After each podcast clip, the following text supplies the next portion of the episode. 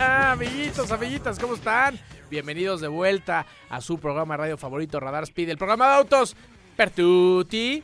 Están escuchando, por supuesto, a través de Radar 107.5 en el canal 71, eh, Radar TV de WIS, por supuesto, y a todo el mundo, a todo el universo, a través de radarfm.mx. Les saluda a su amigo Sergio Peralta y estábamos platicando muy profundamente sobre el tema de la Fórmula 1 que está rodeado de polémicas por varias situaciones. Y una de ellas, y la más importante, es el tema eh, tan escabroso y del que mucha gente ha hablado, no solamente yo, en muchos medios y también expilotos, directores de equipos, eh, eh, periodistas de especializados, todo el mundo ha opinado sobre este tema y es sobre lo que les hablaba antes, el tope de gastos que se impuso desde el año pasado a los equipos en tema de desarrollos del vehículo. A ver, ahí les va.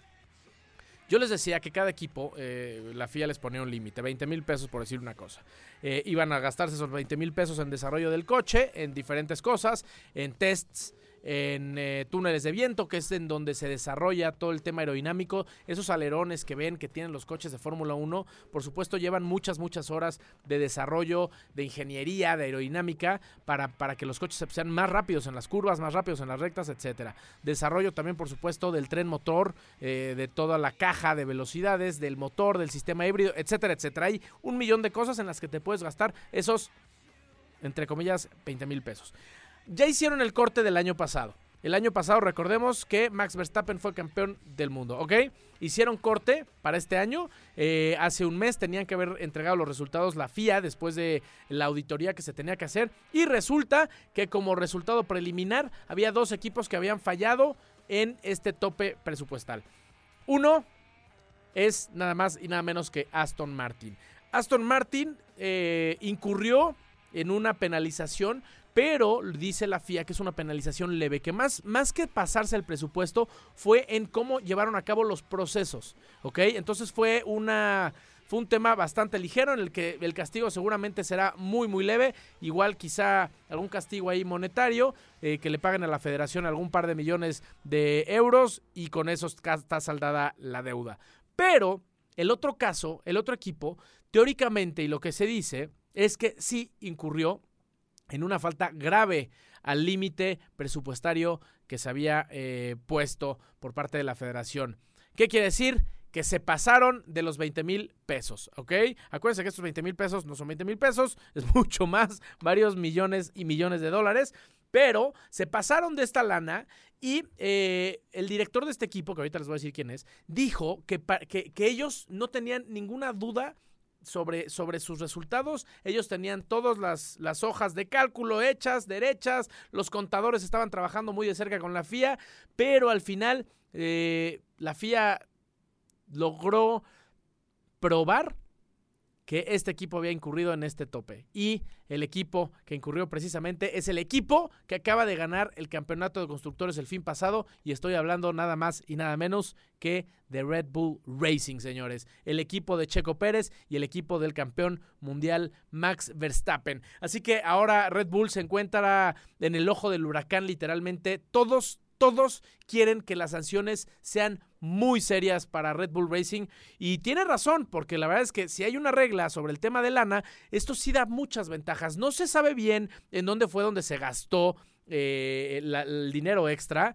No hay forma ahorita de saber. La FIA sigue investigando. Lo que sí es seguro es que sí se pasaron del presupuesto. Entonces, eh, bajo la presión de los medios, de los equipos, de los pilotos, de los directores, eh, la FIA tiene que pensar y te está pasando un momento muy, muy difícil porque tiene que pensar cómo va a castigar al equipo austriaco Red Bull Racing. Eh, si a mí me preguntan, definitivamente deberían de recortarles lo que se gastaron de más el año pasado y otro cacho extra para el siguiente año.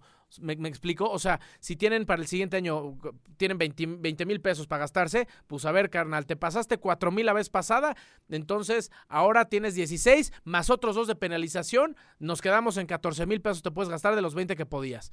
Eso es lo mínimo que deberían de hacer. Ahora, la FIA está en bastantes problemas porque por supuesto no quiere castigar al equipo campeón del mundo, no quiere castigar al equipo que está generando este al piloto bicampeón del mundo. Quieren que se haga una leyenda, que se haga una historia como la ha hecho Lewis Hamilton, como la ha hecho Michael Schumacher, como la hizo también Sebastian Vettel. Entonces, la FIA está de verdad ahorita en un momento muy muy complicado.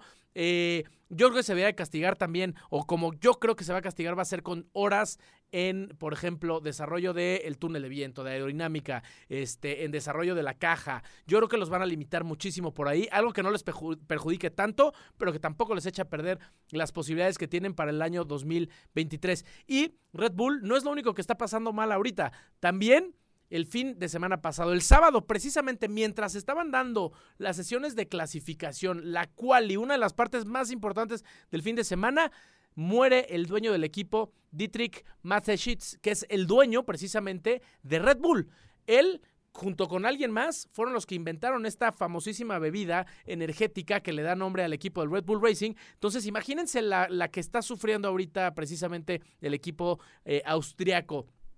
Problemas en el paraíso con tema de topes presupuestales, con la FIA, todo mundo está encima y encima se les muere este gran personaje en la vida de la Fórmula 1, porque además él ha sido un gran desarrollador de promesas de pilotos, grandes pilotos como por supuesto Max Verstappen, este Mark Webber, Sebastian Vettel pasó también por las manos de Dietrich Massetich. Eh, hay muchos, muchos pilotos que, que le dieron palabras durante el fin de semana, le dedicaron palabras durante el fin de semana a Didi, como le decían los más cercanos amigos de este hombre de negocios, que tuvo una visión impresionante porque además él fue el quien inició eh, toda esta campaña de publicidad que empezó a patrocinar a todos los deportes extremos. Seguramente ustedes han visto en YouTube, han visto videos de parapentes y videos de motos y videos de coches y, y siempre ha sido eh, esta marca de, bebida energética muy relacionada al tema de, de deportes de alto riesgo y de mucha adrenalina, etcétera. Así que un abrazo grande donde quiera que esté Didi y, por supuesto, problemas en el paraíso para el campeón, que como les decía, ahora ya con los puntos se cerró como campeón oficialmente de constructores el equipo austriaco de Red Bull Racing, porque déjenme platicarles que dentro del campeonato de Fórmula 1 se pelean dos. El campeonato de pilotos, que es el que ya ganó Max Verstappen por un tema de meras matemáticas, ya no hay manera de que pueda Max Verstappen perder este campeonato. Y el segundo es el campeonato de constructores. Esto es la escudería o el equipo que haga más puntos al final, gana el campeonato de constructores. Así que se llevan a Max Verstappen y Red Bull estos dos campeonatos. Mucha gente, sobre todo la prensa mexicana, está poniendo a Checo Pérez como campeón del mundo por ser parte del equipo. Yo honestamente jamás había escuchado que, mencionar, que mencionaran a un, a un piloto del equipo campeón como campeón también. No sé, es mucho amor para Checo Pérez, lo entiendo, buenísimo. Y por cierto, eh, este fin de semana tenemos el gran premio más importante para nosotros mexicanos porque se viene el Gran Premio de México, un gran premio impresionante que ha ganado los eh, premios o la votación de la gente como el mejor, la mejor carrera, el mejor fin de semana del año. Y esto no lo votamos nosotros, ¿eh? Esto lo votan los directores de equipo, los pilotos, las organizaciones. Así que de verdad ganar este premio es todo un orgullo. Y ahora, ¿por qué es importante? Porque sigue vivo el subcampeonato. Sigue vivo el subcampeonato de Fórmula 1. Max Verstappen ya lo ganó, sí, pero atrás está Charles Leclerc de Ferrari con 267 puntos. Y atrásito de él, ¿quién creen que está? Correcto. Checo Pérez está detrás con 265 puntos. Así que el subcampeonato está más vivo que nunca. Va a tener que luchar fuertísimo, feroz Checo Pérez en su casa, porque además nunca se le ha dado resultado positivo a Checo Pérez en México, nunca ha ganado en el Gran Premio de México y ahora con una escudería que es bastante potente como lo es Red Bull, es muy probable que se pueda llevar el triunfo. Ahora, Max Verstappen no va a regalar absolutamente nada. Red Bull tampoco va a regalar absolutamente nada. ¿Por qué? Porque Max Verstappen quiere el récord de más eh, carreras ganadas dentro de una temporada. Entonces, regalito a Checo, no creo. Lo va a tener que trabajar fuerte, fuerte para entonces hacerle pelea a Charles Leclerc y tratar de llevarse el subcampeonato. Después de México quedan dos carreras, así que es un momento crucial para todos los mexicanos y para nuestro compatriota y tocayo Sergio Checo Pérez. Vamos rapidísimo, un corte comercial. Estás escuchando Radar Speed, el programa de autos Pertuti. Les saluda como siempre su amigo Sergio Peralta. Vamos a un corte y volvemos.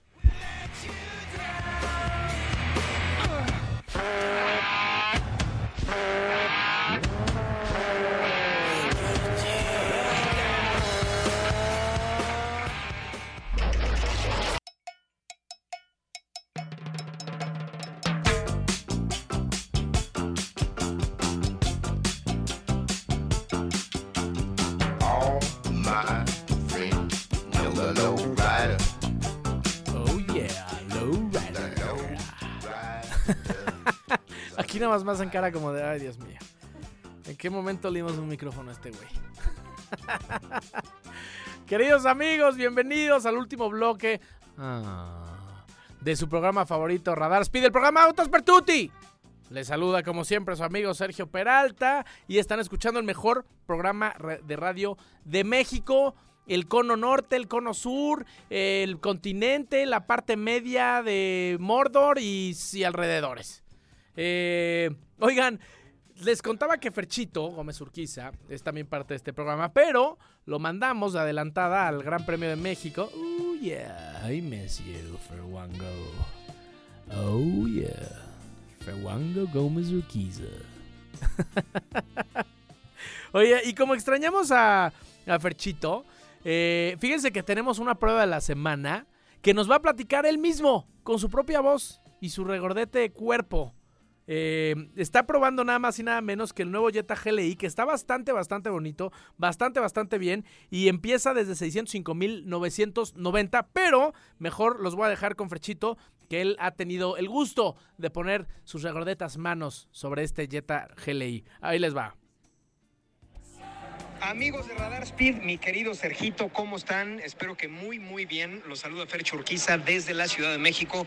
Tocó hacer este primer programa en martes de manera remota, Sergito en cabina y yo por acá, porque ya estamos en modo Fórmula 1. Estamos ahorita en el Hotel St. Regis, un hotel muy, muy aclamado en Polanco, en donde empiezan a llegar ya algunos de los pilotos de Fórmula 1 aquí a esta zona, en donde se hospedan la mayoría de ellos. Eh, hay gente aquí, de hecho, hay bastante gente aquí en el lobby esperando a ver a quién se encuentran. Y pues el día de mañana habrá un evento aquí con Checo Pérez. Se va a poner bastante buena la semana, mi querido Sergio. Pero te platico de la prueba de la semana. La prueba de la semana en esta ocasión es de el nuevo Jetta GLI. El Jetta GLI, que es un vehículo aclamado por muchos, un vehículo que sabemos que, tiene una gran base de fanáticos. Es, digamos, la versión pues de, de, sedán, la versión con cajuela del el GTI, que es un vehículo que todos eh, ubicamos como un auto muy, muy versátil, un auto deportivo, pero práctico, que no gasta excesiva gasolina, pero tiene buena potencia,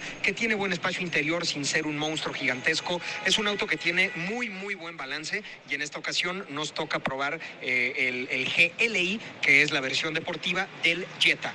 ¿Qué está interesante de esta generación de GLI? Pues número uno, que ahora sí está sobre la plataforma MQB, que es la misma plataforma que usa el GTI. Entonces, literalmente ahora sí podríamos decir que es un GTI, pero con cajuela.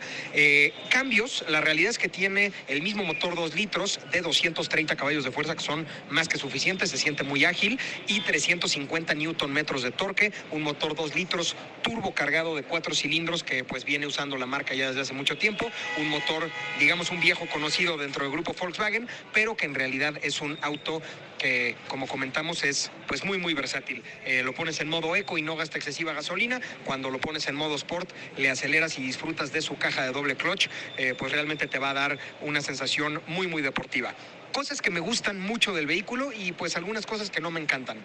La número uno que me gusta es que ahora ya tiene diferencial, diferencial delantero y esto nos referimos a que no es un vehículo de tracción delantera con diferencial abierto. Cuando tú tienes tracción delantera más de 220 caballos de fuerza, 200 caballos de fuerza turbocargados, que van a las llantas delanteras, cuando tú aceleras, sobre todo saliendo de una curva, tiende a patinar la llanta que menos peso tiene, que normalmente es la interna. En este caso ya tenemos un diferencial y esto hace que el vehículo se sienta con mucho mejor adherencia, está mejor plantado, puede aterrizar mucho mejor su potencia al piso y eso hace que se sienta mucho más ágil y mucho más controlado. Esa es la primera cosa que me gusta mucho.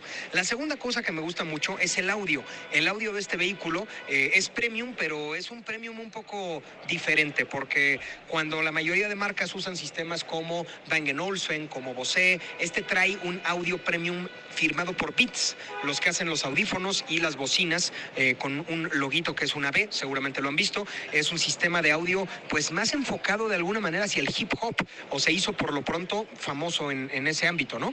Eh, pero es un sistema de audio que la verdad se escucha bastante, bastante bien. Tampoco les voy a decir que es el mejor audio del mundo, pero se escucha suficientemente bien. La iluminación de los interiores es también un punto que me gusta muchísimo y eh, pues ahí tienes la posibilidad de cambiar colores de luz ambiental, colores del tablero, puedes realmente hacer muchísimas combinaciones a tu gusto o disfrutar de las combinaciones eh, preguardadas que ya vienen en el sistema. Y esto creo que nos da una diversidad para poder poner, por ejemplo, iluminación azul cuando la parte exterior del vehículo también es azul, cosas de este tipo que nos van a dar pues una sensación de que traemos un coche realmente único.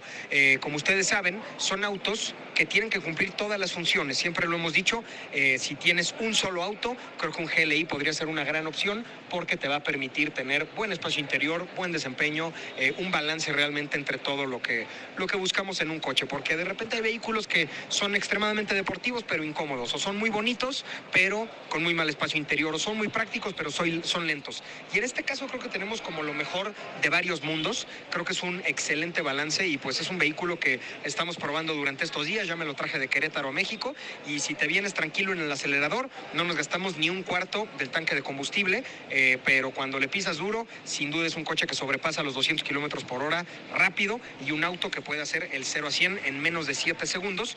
Y ahora, la parte que no nos gusta tanto, el precio. El precio eh, supera ligeramente los 600 mil pesos. Y esto, para algunos es una mala noticia, pero para otros creo que si te pones a comparar en lo que andan los vehículos actualmente, no está mal de precio. Realmente, como ustedes saben, los vehículos hoy en día, pues entre el dólar y la inflación y los costos y la pandemia y todo, pues los autos han subido considerablemente de precio y creo que Volkswagen en este caso está logrando mantener un precio competitivo de alrededor de 30 mil dólares para este vehículo, eh, poquitito más de 600 mil pesos, me parece que 605 mil pesos es lo que cuesta el vehículo base eh, y la verdad es que no creo que esté mal. Yo sé que un Jetta de más de medio millón de pesos no suena, no suena como algo tan económico, pero si tú te pones a ver y analizar qué otros vehículos del segmento puedes comprar por esa lana, realmente el GLI se convierte en una excelente opción. Y pues hasta aquí la prueba de la semana, mi querido Sergio. Vamos a estar usando este GLI. Eh, los invitamos a seguirnos en redes sociales, arroba Sergio Peralta S, para los mejores análisis de la Fórmula 1 durante estos días y arroba Ferge Urquiza. Yo voy a andar por acá también compartiéndoles algunas de las experiencias que vamos a tener aquí en Distrito Federal. Les mandamos un abrazo. Gracias por escucharnos en este nuevo horario de Radar Speed, el programa de Autos para Todos. Les mandamos un gran abrazo y nos escuchamos la siguiente semana. Y con eso, ay, sí. Sí, sí, sí. Todos lo extrañamos. Regordetas manos tomadas por debajo de la mesa. Muchísimas gracias, amiguito Fercho. Ahí tuvieron la prueba de la semana, noticias de Fórmula 1, los chismes, los dimes, los diretes. Eh, los invito otra vez a seguirnos redes sociales de Radar, por supuesto las nuestras, arroba Sergio Peralta S, arroba Ferge Urquiza. Nos escuchamos repetición, 10 de la mañana el sábado y hasta el próximo martes. Los queremos mucho. Adiós.